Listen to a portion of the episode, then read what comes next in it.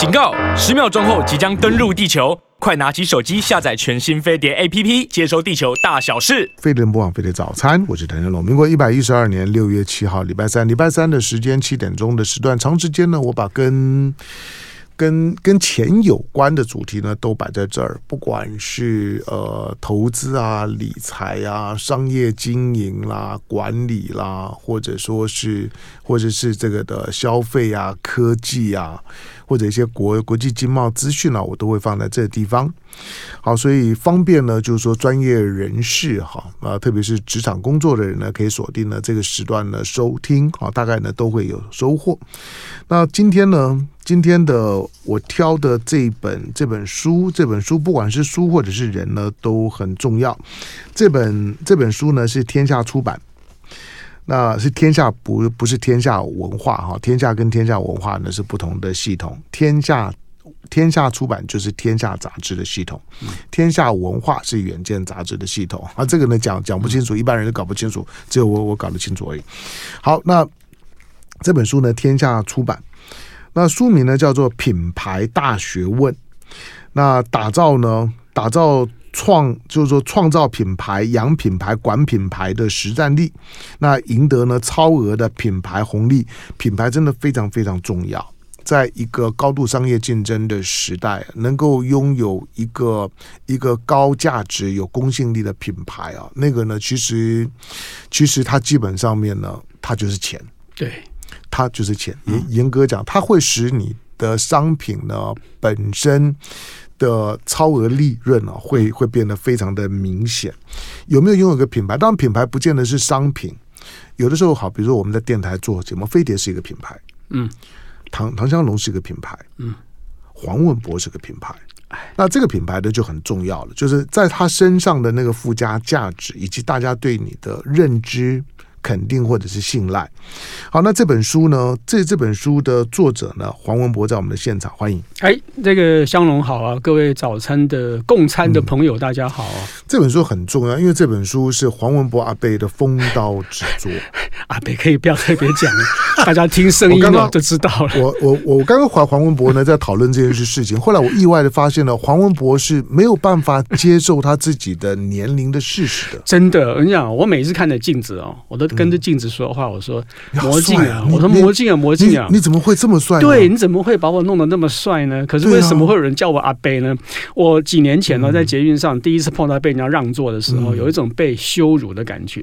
我不是感谢那个让座的人，我是真的很很痛恨他，他为什么戳破我的国王的心意，让我真的体会到说我快要可以 B B B 了，你知道？嗯，B B B 就是六十五岁拿敬老卡，拿敬老卡。哎，我明年就可以 B B B 嘞。嗯，各位听声音听不出来吧？对不对？对，就我我最近周围陆陆续续很很很多人开始开始进到 B B B 的阶段的时候，我想其实其实到这个阶段的时候，几乎每个人都会有一个宣告，都会告、嗯、告诉中国人说，我快要可以领敬老卡了。对，那个那个似乎是一个提醒，也是一个宣告。对，那那是等于是告诉大家说。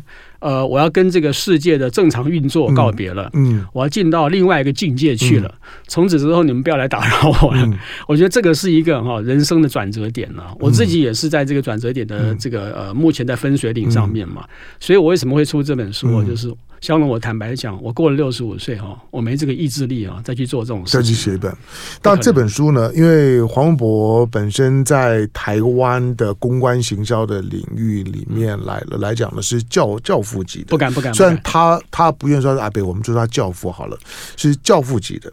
那呃，许多的许多的知名的广告、知名的品牌的创造，那都都是都是黄文博呢操刀。今天呢，在市场上面都还有非常大的影响力。不过讲到年纪这件事情的时候，比如说你的、你的、你的、你的另外的、你的同业、你的对对手，比如说王伟忠。哦，伟忠哥，王王王伟忠，你看他已经 B B B 啦，对他 B B B 了，可他 B B B 之后呢，对他更年轻，他反正他就装年轻啊，对，他就每天呢就嗯就找妹来聊天啊，对，他是个改改变发发发型啊，对，然后然后练瑜伽，对我认为他头发一定有染，当然是我跟你说，对不对？就心机很很很重啊，对呀，那你你的你的发型又不变。那你又你又不然你，我讲你只要把发型变了，眼眼眼镜换了，或者呢去戴隐形眼镜，我跟你说就不会再有人叫你黄阿贝了啊！不不这样，我如果这样做的话，我办同学会的时候，大学同学会认不得我。我讲一个话哈，就是我我这个样子哈，推回到大学时代哈，那是四十多年前了嘛，跟现在一模一样。嗯，人家都说你除了脸上皱纹多了之外哈，都看不出我岁月的痕迹。那同学们还是会比较哈，能够顾及到同学的情分。当然是啊，那都在在在在说谎。对啊，可是同同学会就是互相吹牛、互相说谎的。没有错，真的是。对啊。可是他们真的是认为说我这个人呢，就是呃几十年下来哦，就是呃都没有改变我的造型、发型，特别是我的头发。嗯。我这种哦，向右边梳的九一分的头发哈，我在大一的时候就是这么梳的，到现在都没有变。所以我有很多东西都是很顽固的，真的。我觉得就是说。当然要要肯定你的，就是说头发都还在。哎，对对对，这一点，感谢老天赏饭吃，这个就已经非常不容易，已经快要哔哔哔的人哦。对，就是说头发都还这么的多，而且香龙，我是自然黑哦，我没有染头发。我跟你讲，这就更可怕了。对，很可恶哈。我刚刚这样讲，就是说你的你的那个黑是黑到发亮啊，对，表示你这个人身体是很好的。就除了发发发型上面比较各异一点之外了，我觉得那个发型就是很 很很老套，你知道？发型是已经没救了。不，我跟你说，我我过去常常讲，就是说，因为因为你是做行销的，做创意的，对。对，可是你的发型没有办法去说说说说服你真的真的。因为我过去常常讲，就是说，男人哦，到了三十五岁之后啊，会换车。会换房子，对，会换老婆，对，可是不会换换发型，对，没有错，因为他不需要换，他换掉的差不多了。而且男人在在发型这件事情，绝大部分特别像我们这些世代啊，对，极懒。经常你搬家搬很远了，你都还会开开着车回到你原来剪头发的那个地方，真的，因为你只求你进到那个那个里面，你不用做任何的沟沟通，对，只要坐上那个椅子呢，那个师傅呢就会把你剪成你原来那个样子，最安全的样子。我现在更懒，我现在直接跑到那个一百块，现在就要一百一十块了，然后我往那边一坐之后呢，他会问你说。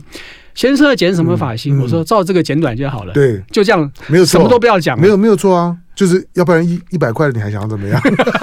你跟他讲也没有，他基本上就推一推，基本上一百块的就是推短而已，没有错。他不会去帮你剪剪发型，不会打层次了，好吧？这个我我我跟黄文博就先倚老卖卖老一下。不过呢，就因为因为认认认识我文博非常久很久，那不管是在。在政治公公关或者商业公关、行销、然后品牌、广告创意这些领域里面来来讲呢，文博把他的青青春都摆在里。哎，你你进这一行到现在多少年？三十八年，快四十年了。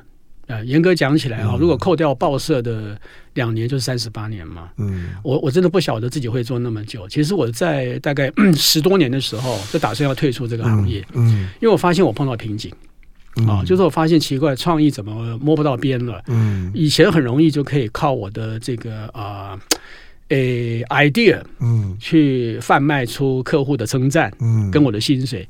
之后我发现到说，我非常花时间，还想不出来比以前好的创意，我就撞墙了。嗯，那阵子很想离开这个行业，你知道？现在想想，如果当初离开的话，搞不好现在也是一号人物啊。嗯，哦，可是那个时候就觉得不行，不能轻易放弃。哦，那口气还在嘛？就开始研究策略了。嗯，其实你看，我这个人长得不像个创意人，我真他妈不像个创意人。嗯。但是啊，很多人不想就走在路路上啊，大家除了会让座之外，基本上不会不会想要多多看一眼。没错，这个人就很平凡的上班族。对，没错，而且平凡到人家会以为说，在我的桌前如果放一个那种很古古早那种保温杯啊，然后前面放一个，比方说兵役课课长，对，太合了。我就说你这种法法太合了，就是公务员啊。没错，可是就是因为为什么会这样子啊？因为我研究策略的关系，我忽然发现到说，所有行销公关。广告包括网络在内，它的核心的东西哦，都是策略。你策略如果没有打通的话，你的创意生命不会拉长。公关寿命也不会拉长。所以我花了大概十年时间研究策略，嗯、研究到最后，我的脑袋的水平思考跟垂直思考可以同时运作发生。嗯、但是后遗症就是呢，我开始比较重视就是内在的东西，嗯，我不太重视外在的东西，包括我自己的外表之类的。所以很多人看到我都觉得说，你是做创意的，一点说服力都没有。嗯、可是看到我的作品，又会觉得说还蛮准的。嗯，创意也许没有到九十分了，大概八十分，可是很准确。所以我觉得台湾做这个行业的人呢，太忽略了策略这件事情的重要性。嗯、其实我很想把策略写出来了，但是如果真的写出来的话哦，可能要写到大概七十岁，嗯，因为他会花很多的时间，嗯、所以我就放掉了。我宁可写品牌，我也不会去写策略，策略太难写了。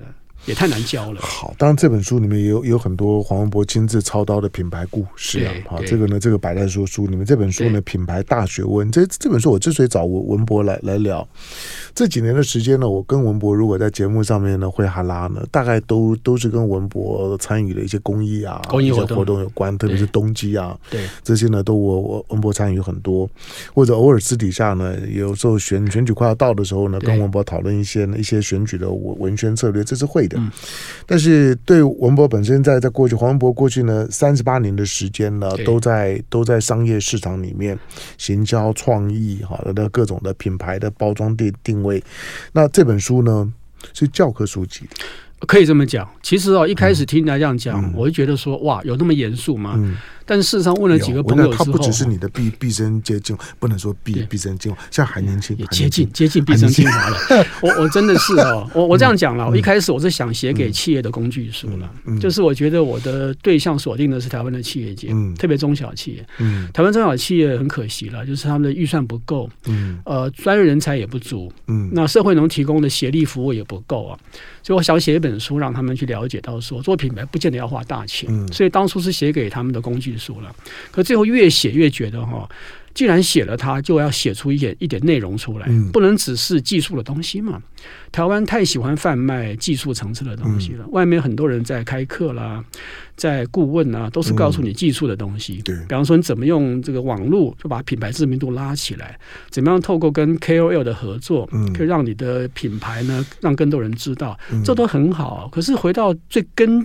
根本的东西来看，那个底层逻辑没有摸清楚的话啊，你真的很难驾驭品牌。因为品牌是一个台湾在经济发展到现在啊最被轻视、最被忽略的一件事情。嗯，我们记忆还犹新的话，就是在二十世纪末。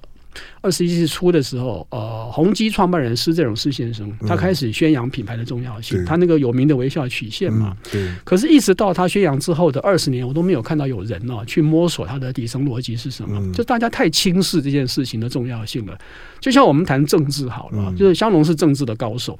你如果说政治只是从表面去操作的话，嗯、那是一套你的路数。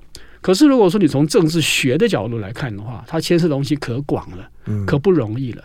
所以，到底它是个学问，还只是个技术呢？我觉得品牌绝对是个学问，绝对不是只是技术而已。如果它只是技术的话，台湾的品牌不会做到现在哦。真正知名品牌端得上台面的就那几个，嗯啊，那这几十年来说，真的呃，也都是那些老品牌在撑场面了，也没有什么新品牌可以去打亚洲杯，那更遑论说打世界杯了嘛。好，在在我们在讲所谓的所谓的技术啊，或者说策略的概念的时候，嗯、我我我我用我最近常常在引用的 case，就是我们都看到乌克兰战争。对，在乌克兰战争里面呢，因为这个是。这个这个是一场的大的战争了，尤尤尤其在欧洲之后，牵涉到一个有核武器的强权，牵涉到整个欧洲北约的体系的权力的动员，在二战之后确实没有发生过哈，所以呢，在欧洲呢把它当做是第三次世界大战，所以就有很多的战争学的分析，在这场的战争里面呢被被广泛的运用跟讨论，形形成新的一些概念。对，那里面当然就讨论到很多战术啦、战略啦等等方面的一些概念问问题。我们我们在讲。的品牌，像像在战场上面，什么叫战术？简单讲，就就就就就是你炮弹打打得到的地的地方是属于战术的范围。说得好，炮弹打不到的地方，那就是战略。战略对。好，那同样品牌也也是一样。嗯，就就就是呢，在你一般能够呢能够已经可以接接触得到的你的消费者。这个呢是是属于品牌的技术面，如何呢把这些呢你已经可以认知到的课程，它的技术面能够呢拉起来，它可以办办得到。对，肖龙这个诠释太棒了哈！嗯、就是如果有机会这个书可以再版的话，嗯、我会把这个写进去借用一下。但是啊，但是其实品牌的策略啊是在把你现在还看不到的那些的客人，对于你这个品牌的认识能够巩固起来。说得好，我书里面有一个重点呢，就是我去解析什么叫品牌资产。很多人去解析品牌资产。用的方法都不是很正确啊。那我提出一个新的观点，就是品牌资产分成两两组内容，一组是内在资产，一组是外在资产。我们台湾比较重视的是品牌的外在资产啊，比方说它的知名度啦，它的理解度啦，认知度啦啊，那品牌的估值是多少？这个当然没错了啊。可是如果说你只看到外在资产，不顾内在资产的话，你会你会久了之后，你会呃。行重于质，嗯，我们讲质就是指内在的东西嘛，哦，以前我们讲说，呃，文胜于质是不好的，要质胜于文嘛，嗯，那品牌内在资产包含的东西，包括你产品的创新能力，嗯，你服务的内化能力，啊，你的网络适应能力，这些东西有五项了啊，那套用你刚刚所讲的，呃。俄乌战争这件事情，我们所看的表象，嗯，表象啊，比方说欧洲全力挺乌克兰，那乌克兰反击的好像很成功，那看起来普丁好像缩回去了啊，好像不是很顺利啊，这是外表上看到的状况，可内在在运作的底层逻辑你看不出来，包括私下的协商沟通，彼此的默契，大家是不是已经在期望说今年耶诞节会有一个 close 啊，然后它的呃现况。就是看你们打到什么程度，就是维持这个现况。嗯、这是在底层运作的东西，这叫值的部分。嗯、所以一般人看热闹嘛，只看形嘛，啊，然后各自各自选边当各自的拉拉队嘛。嗯、可是你看不到底层的东西去，那看到底层东西去，你才会解析这场战争其实不是像表面上的这么简单了。嗯、这也是品牌我之所以会写的原因，它真的需要摸索一个底层逻辑出来。嗯、品牌如果只顾形的话啊，其实现在大家都做了。嗯，哦，包括任何新品牌只要出来，只要买足够的网络流量。它就能够有品牌的形的资产出来，嗯，可是品牌值的东西绝对不是那么简单。我们去老店吃东西的时候，吃的是什么？吃的是它的产品，买的是它的服务，嗯，而这个产品跟服务不是靠三五年时间可以磨练出来的。嗯，你看鼎泰丰它的小笼包、它的鸡汤、它的蛋炒饭呢，岂是三五年可以模仿出来的？所有模仿它的人几乎都没有办法达到它的高度的一半。没有错，没有错，它的它的那个那个品牌。包含了它的规格，包含着它的用料，包含了很多的技技术层面，然后呢，整合成那个小笼包的样子。但最重要就是说，它已经有故事了。对，没错。那个、那个、那个故故事是，它已经。鼎泰丰需要去做做广告吗？不用、啊，不需要。你你没有任何一家的报社、电视台收到说要鼎泰丰的广告预算，不需要，不用，就是他不需要广广告，因为已经忙忙都忙死了。他已经他的口耳相传，那个对他来讲呢是最最重要的。那在我们现场的呢是黄文博，那当然这是。老师傅的风刀之作了，我我说他是教科书级的。比如说黄文博呢，把他的这个毕毕生三三四十年，在在这就是说呢，商场当当中来讲呢，扮演一个一个一个品牌策略，然后扮演了这样一个公公关商品的行销广告的这样的一个一个总体的总体的创造的概念的领域里面，他的所有的精华呢，都写成这本书。所以呢，对于呢。要从事相关领域的，这个是一个教科书级的产品。那我先进广告，广告回头之后呢，继续跟黄渤聊。好，非得不枉费的早餐，我是邓家龙。今天在我们现场的黄文博，那这本书呢，品牌大学问啊，那呃，这是天下出版，那教你呢打造呢呃创造品牌、培养品牌、管理品牌的实战力，赢得呢超额的品牌红利。其实你的商品大部分的价值都会在品牌当的当中呢会表现，一为二，二为一。许多的许许多人他是先认识你的品牌，其实你大部分的客户都是先。信任了这个品牌，嗯，认识了这个品品牌，对，然后才开始去接触你的产品，对，不管是食品或者是商品，或者是某某某些服务，嗯，接触了之后，然后呢，才开始认同，才开始喜欢，那那种的喜欢产生了粘着度之后呢，那个品牌价价值呢就会就会出来，没错。好，那黄黄文博的这个背背景呢，我就不用讲，大家自己自己的自己找。我当。今天找找文文博来，除了这个是你的专业之外，这些年的时间，特别到了一个网络的时代。嗯，我最近拿到偶尔偶尔跟年轻人在在聊的时候。因为不服输嘛，所以就装装年轻啊。我我意识到就是说，人年年纪大了之后啊，因为慢慢的自己的自己所熟悉的那个世代，他慢慢的呢在正在被主流的商业市场给边缘化，这个是必然的。对，我人都有世代界经验，嗯，你的你你的世代经验大大的会局限了你本身在自己专业领域里面，特别像我们这种做创意的，对，大大的会局限了你在你的专业领域里面的扩充性，因为因为你没有一些一些新的这些的世代。input 没有 input，不管是语言概概念那个呢，那个你听起来你或许觉得不觉得怎么样，不，其实其实我我自己现在的经验啊。我跟年轻人在聊天，其实有时候觉得他们废话很多，言言不及义啊。大部分时间呢都在鬼鬼鬼扯淡。可是我即使听这些年轻人在鬼扯淡的时候，我都可以感觉出来，就是说时代不一样。没错，像香龙讲这个，我特别有感的。我今年年初的时候，把大最后一个大学的兼职的职位辞掉了。嗯，很多人说你为什么要辞掉？你还年轻嘛？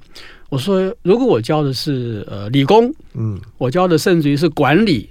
商学，嗯，我都不会吃，嗯、我教到七八十岁都可以啊、哦，经验是宝贵的嘛。嗯、偏偏我教的是传播，嗯，像我们传播的换代是很快的，非常快，嗯，快则五年呢，嗯、最慢最慢你要期待新的技术出来颠覆，嗯、最慢也是十年就换代了嘛。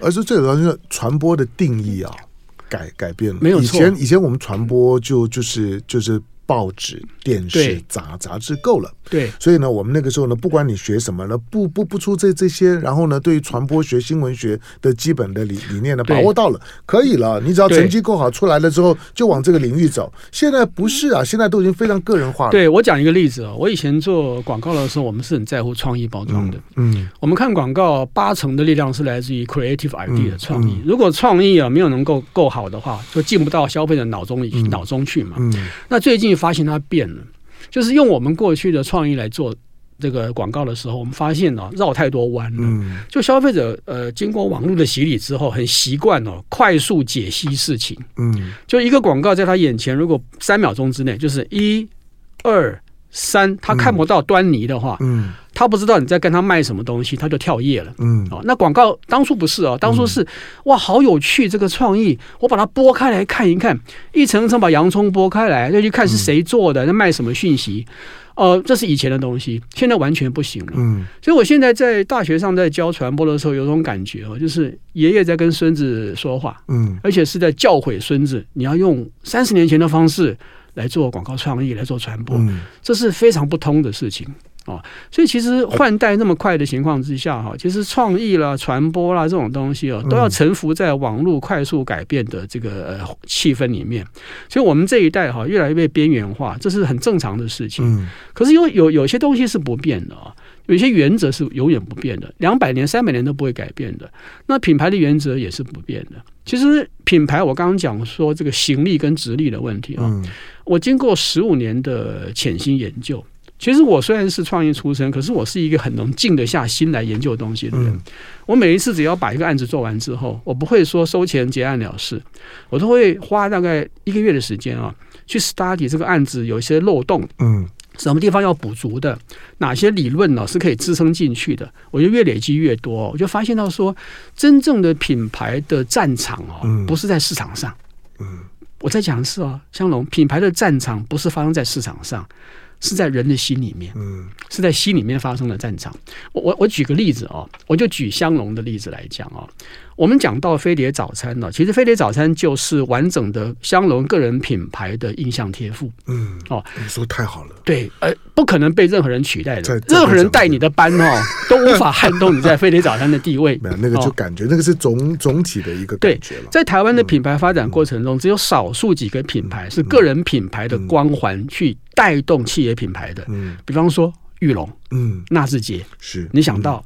严凯泰严先生，嗯，哦，那说真的，像现在，比方说星宇航空，嗯，有这个倾向，张国伟，哦，你想到的是 K 董张国伟，嗯，除此之外，例子其实不多了，嗯，那广播节目里面大概就是香龙的个人品牌是带动整个的企业品牌，甚至于有点带动到飞碟的品牌，嗯，但是呢，这个事情是在市场上发生的吗？不是，是在消费者心中发生的。当听众习惯了你的声音之后，那是感情的贴附。除此之外，消费者最熟悉的其实是你的论述能力。你的观点产出能力，嗯、那这个是别人其实很难企及的。嗯、那这种东西在心里面就会形成一个很强烈的印象，就是它的不可取代性非常强烈。嗯、哦，所以当你用各种方法去拉抬你的知名度，你可以打广告，嗯、你可以去做异业结合，你可以找呃各种名人来帮你代言都可以。可它不能取代的是消费者心中对你的认同感，嗯、就是你这个产品呢是不可取代的。任何广告都不能等于说你的论述能力跟你的观点的阐述能力嘛。嗯，所以你经过了这么多年的累积之后啊，你在消费者心中的那个印象是非常深刻的，是无法撼动的。比方说早上我们打开收音机的时候，如果打开。七点钟的听不到你的声音，就有点怅然若失的感觉，就很想转台，就一直抱怨，对，一直抱怨。那这个东西其实就在消费者心中已经形成一个很刻板的印象，而且是好的刻板印象。你看我讲的是刻板印象哦，而不是形象哦。所以其实品牌的底层逻辑哦，我最后挖出来的结果。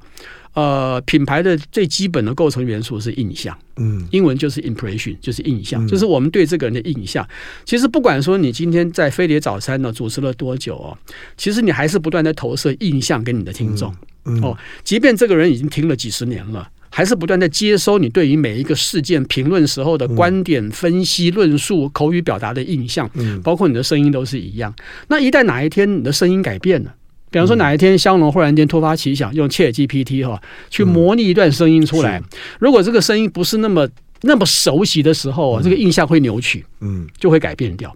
哦，所以其实印象才是品牌构成的基本元素。但是我们台湾的企业界哦，有一个错误认知了，都认为我要攻取的是品牌形象，形象是结果，嗯，形象不是过程。哦，现在飞碟早餐会有形象，是因为唐香龙的个人品牌形象已经外溢到飞碟早餐的这个节目上面了。嗯、那这个是几十年下来累积的结果，而且它的战场发生的地方是在消费者的心里面。嗯，那任何一个新节目、新的频道、新的主持人，想要能想要能够立刻获得一个形象，是不可能的事情。表面上好像可以了，我只要钱花的够多就做得到嘛。但事实上，消费者心如果不买这个单的话，哈，是做不到了。所以印象才是最根本的。好，在我们现场的呢是黄文博，今天请文博来呢，这个品牌大学问呢，但我我大概会会再再再找文博呢再聊聊个几个。既然是毕生的精华，就总不能一一次就消耗完了。不过我我知道找文博聊，其实我心里面一直一直有有一件事情想要鼓励所有我们的听众朋友，尤其是比较年轻的听众朋友们。你一定要创业，嗯，在未来的时代里里面，你没有创业的，你基本上面呢都会有存活的困难度。完全同意。那这个创业，我我我说的创业，并不一定是是去开一家店卖某一个商商品，包括把个人品牌化。个人品牌化并不见得很容易，在我们的工作圈子里面来讲，你看到的歌手。OK，那个是个人品品牌化，运动员是的，或者像我们做做做媒体，做只有做主持人的事。你在在一个电电视台里面呢，当当内内内部的员工的行政员，那不算。我说只有人家认识你的，而且会锁定你的语言或者是习习惯的时段的，那个是个人品牌。你一定要有能力呢，把自己。品牌化，或者你一定要创业，这个是我的概念。但是创业本本身对品牌的理解、品牌的包装，那那是一门大学问啊，这个是要学的。来进广告，回头之后继续请教黄文博。好，飞碟播放飞碟早餐，我是邓家龙。好，今天的礼拜三的时间啊、呃，在我们现场的呢，黄文博。那黄渤呢，当然是在在在广告啦，在创意啦、品牌啊这个领域里面的教父级的人物。刚刚他也讲了，三三四十年的时间，青春呢都在里头，不愿承认呢自己是阿贝。我到公园里面去，我告诉你，今天呢，只要是不认识我，在公园里面碰到的那些的年轻人、小孩子，没有不叫我阿贝的。对，更小的都叫阿公。那个那妈妈牵在旁旁边的时候叫阿公。没错，我当初为了帮那个台东基督教医院啊，嗯嗯、我到那个台东的部落去。拍广告影片，然后跟原住民的朋友约好时间，就是一早上八点钟要在现场集合，开始说话嘛。哦，呃，我们准时抵达了，哎，他们也准时抵达哦。就现场啊，有一个景象把我吓一跳，来了大概十位的原住民朋友，有一半哦都已经喝醉了。哦，嗯，就闻得到酒气嘛。可是很很奇怪的是，他们完全行为举止完全正常，嗯，没有任何一点的醉态，你知道？我就跟他们聊天，他们是开玩笑，就是说啊。我们呢，我们一天醉三次了，嗯、早上醉一次，中午醉一次，晚上醉一次，直接睡觉起来就好了。那他们都是哦，五十岁就被叫阿公、嗯、叫阿妈，事实也是如此哦。他们其实很多人到四十多岁就已经、啊、就已经就已经有孙子了吧，很早婚吧。那我觉得我们在社会上是逃不掉的。嗯、为什么？你只要啊做这个动作。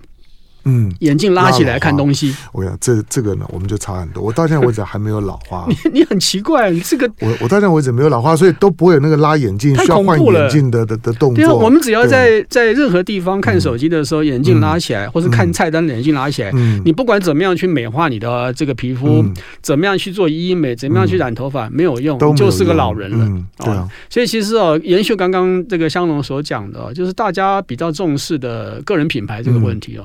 现在的的确确了，我发现我的学生里面呢，很多人都开始在打造个人品牌。嗯，因为自媒体嘛，嗯，哦，以前是很难的，以前不太可能有这个机会让你去打造个人品牌。因为打造个人品牌一样必须从印象累积开始，对，不是一下子可以跳到形象去了。哦，就是你从印象开始累积到了足够的资料之后，别人才会在心里面去评鉴你这个人。嗯，就像飞碟早餐一开始听的时候，也不会立刻产生对香农的好感嘛，就是听过几次之后，十次、二十次不同的议题。哎，发现你是一致性很强的，嗯，你的分析能力、解读能力、观点的犀利度，不管你谈的是民生议题，嗯，谈的是影剧，谈的是一个俄乌战争，都是维持一致性，嗯，那这样子的话，我们在心里面就对你给高了评价。一旦有了高评价之后，嗯、心里面的那个想象就会去帮你加分。嗯，所以印心想行，这是我摸索出来的四个过程。嗯、就所有品牌的形成过程，必须是经过印心想行的四个过程。嗯、大家有兴趣可以看书了。哦，那我回到呃个人品牌来讲啊，其实因为现在啊、呃、网络时代出来之后，工具方便，嗯，各种的系统、各种的操作模式、平台，个人都可以操作，所以你很容易把自己的形象。转成一个一个片段的印象，投到别人的心里去啊！也因此，其实我跟香农看法完全一样。我非常鼓励年轻人呢，在很年轻的时候就要去试试看创业。嗯，即便你在网络上卖的是一个游戏卡，那也算个创业。是哦，刚刚我们在休息的时候有谈嘛，香农讲了一个很好的观点：以后所有的企业都是 B to B。嗯。啊，没有真正的消费者，以后没有真正的消费者，就是就是，如果你还把自己定位是一个 B to C 的 C，那你就完了。对，就是你一定身上你要有 B 的元元素了。你买东西的时候，你是一个 consumer，嗯。对，你卖东西的时候，你是一个经销商。嗯，你评鉴东西的时候，你是一个评鉴者。嗯，所以我们的身份都是多元的，特别是年轻人。也因此，其实你逃不掉，你必须要去面对这件事情哦。嗯，那现在的工具普及之后呢，其实大家如果能够尽早去透过自媒体，嗯。去打造个人品牌有一个很大的好处，就是可以彻底去了解自己的优点跟缺点。嗯，其实我们那个年代，相当你记得哈，我们进到社会工作之后，没有经过个三五年哦，很难知道自己喜欢什么工作，不喜欢什么工作，很难知道自己原来是一个自闭症的人，根本不适合跟人际去相处，很难知道自己原来哈根本不能去动脑筋，只能做行政的事情。你必须经过时间的。呃，代价才能换取这个认知嘛？嗯、现在不会，现在年轻人其实很快就会知道自己的能耐在哪边，嗯、优点、缺点摸得非常清楚。那每一次我都会跟我的学生说：“我说你们呢去创业，我跟你保证，你失败的几率超过百分之九十五。嗯，但这是对你是好的。嗯，你越早跌倒啊，你爬起来的姿势越漂亮。啊，你下一次再跌倒的时候呢，你就不会伤到自己的膝盖跟胫骨。嗯。哦，所以其实个人品牌的打造也是跟企业品牌几乎是一致性的。嗯，那这本书里面，其实我当然没有刻意写个人品牌了，但它的呃操作原则是相同的。嗯，你也必须要透过片段的印象的投放哦，包括你的内容、你的声音、你每一次跟别人接触时候的行为表现，嗯，哦，你的语言模式都叫做印象的投射。这个东西片段集在一起之后呢，才叫做形象。嗯，哦，那很多人会说。那如果说我做个人品牌，我没有钱怎么办？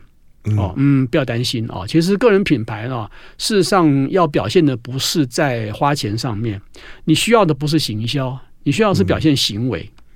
就像我们在网络上，我们看到很多 IG，看到很多 YouTuber 他们在呃拍影片，其实他们拍的也许精致度是不够的，但他如果拍的东西很有诚意，嗯，他的内容非常具有不可取代性。我认为它是会累积足够的印象的。嗯，那个不是用钱可以堆出来的。你钱再多，后置再精良，如果你内容不够扎实的时候，也是没有用哦。所以其实不管是小企业、微型商业，还是说个人品牌，在打造的过程中，不要太担心钱的问题。嗯，你在行为上能够做得够好就可以了。就像我们去店里面吃东西也是一样。我说真的，我很喜欢去吃，比方说青岛多江店。香农知道那家店就是一个看起来很陈旧的一个老店，嗯、老板也不会去做任何的装潢改变，因为你去是冲着什么去的？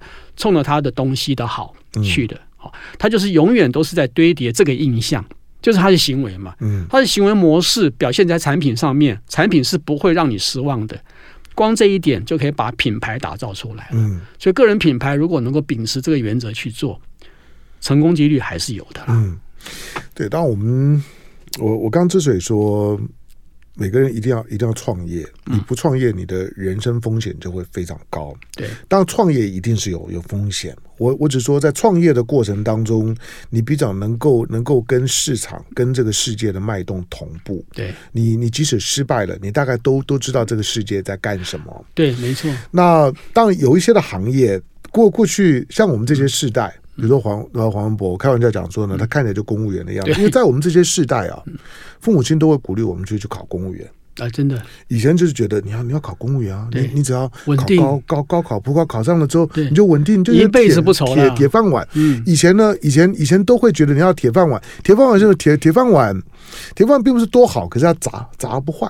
对，可是现在这个时代。恐怕不一样了，就是我我不能说公务员会消失，可是确实有许多的行业消失的非常非常快，没错。而且这消失的行业，其实二十年前我在做飞碟早餐的时候，我就曾经讲过，就是在当时我们就在叫观察，就是说失业率的年轻人失业率的节呃节节高升到底什么？比如说现在我们都还是一天到晚都在讲年轻人失业率偏高，对，年轻人失业率偏高很重要的原因就是说我们对于商业市场的理解错了。以前我们都会觉得说，某些呢，某些商业领域里面呢，当当这些企业在裁员的时候，我们都以为说只要景气好了，他就会重新聘雇，可是错了，不至于。有其中的大概有百分之四十是。就永远就消失了。对，现在这个时代哈，是一个、嗯、呃完全被破坏的时代。嗯、我们那个年代啊，其实我们是融入时代的小人物。嗯、时代是大的，我们是小的。嗯、整个系统带着我们走，对不对？嗯、我们走在后面跟边缘嘛。嗯、我们看到的就是组织运作、管理模式、商业模式、商业行销操作。我们人是必须跟着组织跟模式去走的。嗯、现在完全逆转出来了。现在一个人。做的一个小小的改变，可以完全逆转整个行销操作跟商业模式。昨天我看到一个高中生哦，他说他被 Google 选中了哦，嗯、他就在花了大概好两个礼拜吧，还是三个礼拜哈，他做了一个新的 APP，嗯、他用手势的控制，七个手势、嗯、可以直接产出音乐出来。嗯我认为这个东西其实也许没有那么好的商品机会，可是 Google 看到的是人才，嗯，因为现在一个人哦就可以改变整个世界，没错。你看马斯克就是个例子，当然他是个极端例子了，他算是个金童啊，人家那个背景大资本的投入，台湾是不能 copy 的。可是谁说我们不能在软体上做出东西来呢？嗯，所以以前是大时代带着小人物走，现在是。每个人都可以变大人物。嗯，我觉得大家真的要鼓励大家哈，真的往个人品牌去走。没有没有错。好，那我们我跟文博的世代呢，我们大概看到了一些大的浪浪头的起落的变化。那未来的这个这个大大浪啊，我们看到了，但是我们的年纪还能不能跟得上？还还能站在这个浪头上面？嗯那就要看自己的努努力。对，但是所有的年轻的世代，如果你不能够跟上这个浪头，你就等着被灭顶。对，就是那被灭顶就很惨。我跟文博的年纪，我们被被灭顶，好像也没啥遗憾，因为我们年年纪到了。可年轻人不能这样想。那在最近我在看的。啊，我我先预告一下了，就是说今天这这本书呢，《品牌大学问》里面呢，我接下去大概呢有几个月的时间呢，我会呢请我我文博呢把这些书里面的精华的部分呢，能够呢最少每每个月才能够请文博来一次，能够呢把这这这本书呢当做是呢教科书籍的，能够呢让你对于有想创业的、想要理解品牌的这本书呢，应该可以提供你很多的很多的有经验值。的知识在里头，但是现在当现在当大家面到一个网络网网络盛行的时代的时候，对于所谓的创业者，你要有两个基本认识。第一个就是说，网络没有成本。对。这个跟在过去差很多，嗯、在我们的年轻的时候，创业谈何容易啊？太可怕，太难了。谈谈何容易？那个成本，你光是店面、人、人事等等，你甚至光媒体，你要有一个频道，可以让人家看得到你、听到你声音，哇，那个就是所费不貲。对，现在网络没有成本。对，那因此呢，你要进来，那你说。在过去的讨论说，到底是网络比较厉害，还还是马路比较厉害？这两个商业商业行销的管道，我告诉你，它它未来会是怎么样？马路不会消失，嗯，马路上面的商商业，其实它未来是带着休闲跟娱乐的气质。说得好，你会你会上马路去消费的时候，是不只是要买东西，而是你同时呢要满足你的休闲。娱乐的欲望，对，跟社交的欲望，对，你大部分的真正的消费是在网络上。对，我同意哦，马路不会消失啊，然后网络是主流，是，然后更主要就是说，套路不能再依靠套路了，你要走出自己的路。嗯，如果你完全依靠套路的话，就回到马路去了。是你更要认识，就是说，在光在华人世界里面啊，以现在大陆的直播带货的风气之盛啊，未来在网络上面掌握消消费行销能能力的，不在台湾了。不在新加坡，不在香香港这些的华人社群里面，在未来的就是说消费世代的领导，就是个人品牌的这种的消消费能力创造的这个时代来来来讲，大陆现在走得非常非常快啊！所以台湾，我我觉得从华人的商业群体的角度来讲，如果想要建立自己未来的的重要的基础的话，这个时刻呢，其实。想办法创业，寻找自己的品牌。香龙，我再补充一句哈，嗯、就是说我们那个时代啊，或者是说推到呃十五年前那个时代啊，我们讲究的是稳定性。嗯。啊！可是现在讲究的是可能性，嗯，你不能再去追求稳定性了。所以公务员不再是金饭碗了啊！你要把自己丢在一个呃充满风险的环境里去，去追求那个可能，不要去追求稳定性。嗯，好，所以呢，也也让一些呢年年轻人呢做参考。来，我们今天的节目呢就到这个地方。下个月呢，我会呢再请文博来把这本书里面的重要的精华的内容呢再跟大家呢分享，能够让大家用上课的方式听黄文博上课。感谢我，感谢香龙。